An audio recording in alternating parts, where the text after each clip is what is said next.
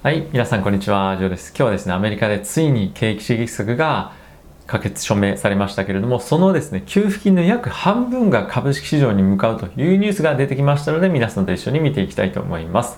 で、個人的にはなんですけれども、朝の動画でもお伝えをした通り、僕は株式市場っていうのは、ここから一転、反転して上昇トレンドに向かうんじゃないかなと思っています。かつ、今まで資金が流れていたテックだったりとか小型株、あとはですね、まあ、え特定の銘柄では言えないんですが、えアークがですね、ここ最近非常に調子悪かったですよね。なので、まアークも反転して、アークが投資していた小型株、そういったところにまで、えこの資金がは、え流入して、マーケット全体としてはリスクオンという方向にまた行くんじゃないかなと思っています。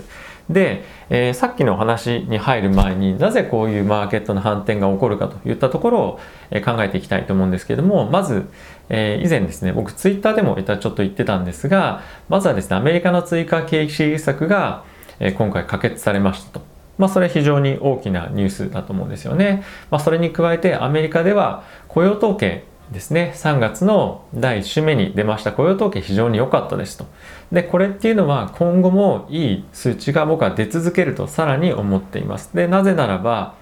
アメリカの一部の州、まあ、特にオクラホマ州とかっていうのは今後はもうパブリックの場公共の場での人々が集まったりすることとかあとはですねマスクのえ、厳格化とかですねそういったところの制限というのを今後外していく、まあ、どういうことかっていうと人々がもっともっと外に出れ出れるようになる。でそれどういうことかっていうと、えー、公共交通機関もそうですしレストランもそうですし人が家にいるだけじゃなくて外にどんどんどんどん出ていけるようになるということなんですよね。そうなってくると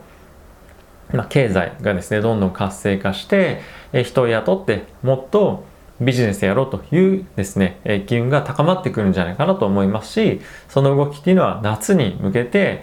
えどんどん広がっていくんじゃないかなと思っています。特に海外に関してはですね、まあ、テラス席とかそういったところの需要も非常に高いことから夏はですね、まあ、特需みたいな感じで、え、レストランの売り上げとかですね雇用も倍増するんですね。なので、え、そういったところの期待が僕はさらに持てるんじゃないかなと思っています。あとはですねヨーロッパの方ですね、え、昨晩出てましたけれども、まあ、ECB がですねヨーロッパの中央銀行が資産の買い入れプログラムの、ま加速化拡大っていうのを今後していきますよと。まあ、そういったニュースも発表されたことからここ最近の金利の上昇というところに対しての不安が、まあ、アメリカも含めて少し最近落ち着いてきたんじゃないかなと思っています。なので様々なこれまで懸念していた条件というのが緩和されてリスクオンという方向性に向かっていくんじゃないかなと僕は個人的に思っています。まあもちろんワクチンのね、えー、普及というのもあってコロナの感染者の拡大っていうのもペースも非常に落ちていい状況なんじゃないかなと思っています。それを受けて、まあ、今後ですね、アメリカの方では、えー、経済活動活発になっていくと思うんですけれども、今回改めてバイデン大統領が署名をした、えー、追加景気刺激策ですね、まあ、これの給付金が今週末にでも、え配られ始めるというニュースが出ていましたよね。で、その30前後のアメリカ人に配られる給付金に関してはですねこれが約半分は株式市場に投資をするというふうにコメントをいろんなところでされているそうです。このニュース一緒にちょっと見ていきたいと思うんですがこのビジネスインサイダーというサイトがですね出しているニュースなんですけれども30前後のアメリカ人給付金の約半分を投資に全体では約1700億ドルが株式市場に流入とこれ日本円で言うとえー、っとなんで、えー、1.7兆円ですかね。はい。計算間違ってたらすみません。はい、ここに書いてますけども、これドイツ銀行が行った調査なんですが、アメリカの若い世代は間もなく支払われる給付金の半分を、えー、株に投資する予定であるということですね。はい。すみません、これ17兆円ですね、計算すると。で、投資に回す割合18歳から24歳では14%でやや低いと言ってもかなりの量ですよね。はい、なので、えこういったところが大きく株式市場に、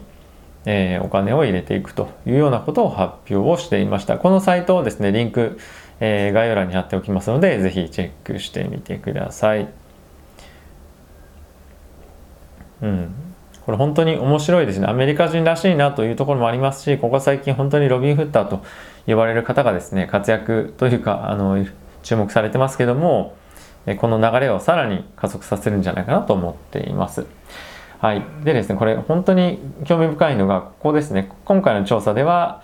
えー、若い世代に個人投資家が急増していることも明らかになった回答者のおよそ半数が過去1年間で初めて投資したと答えており34歳未満は61%らしいですね。はい、新しい投資家は何らかの借り入れを行ったりレバレッジをかけて投資している人が26%これ日本じゃ考えられないんですけどもこれなぜかっていうとアメリカにはそのマージンのマージンを使っての取引できるっていう制度がまああってまあ何て言うんですかねレバレッジですね FX とかでああいったことが株式でもできるようになっているというようなことなんですね。はい。うんうん。ですね約42%が投資収益、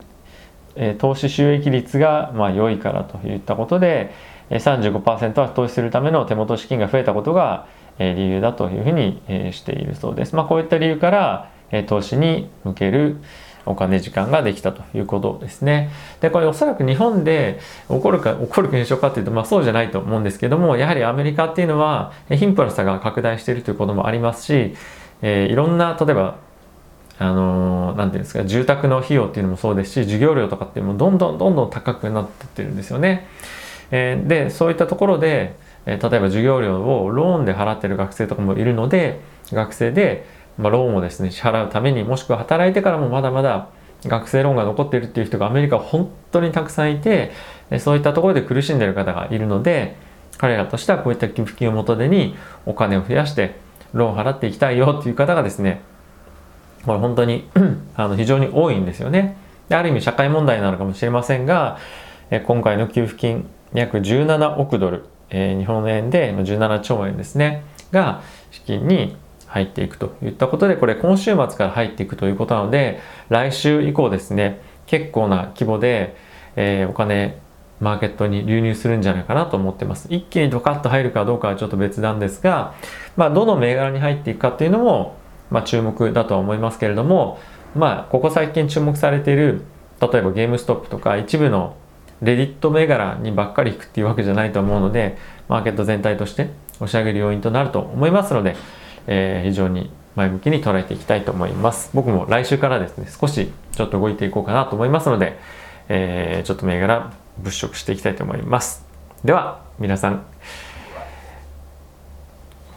今日も動画ご視聴ありがとうございました。また次回の動画でお会いしましょう。さよなら。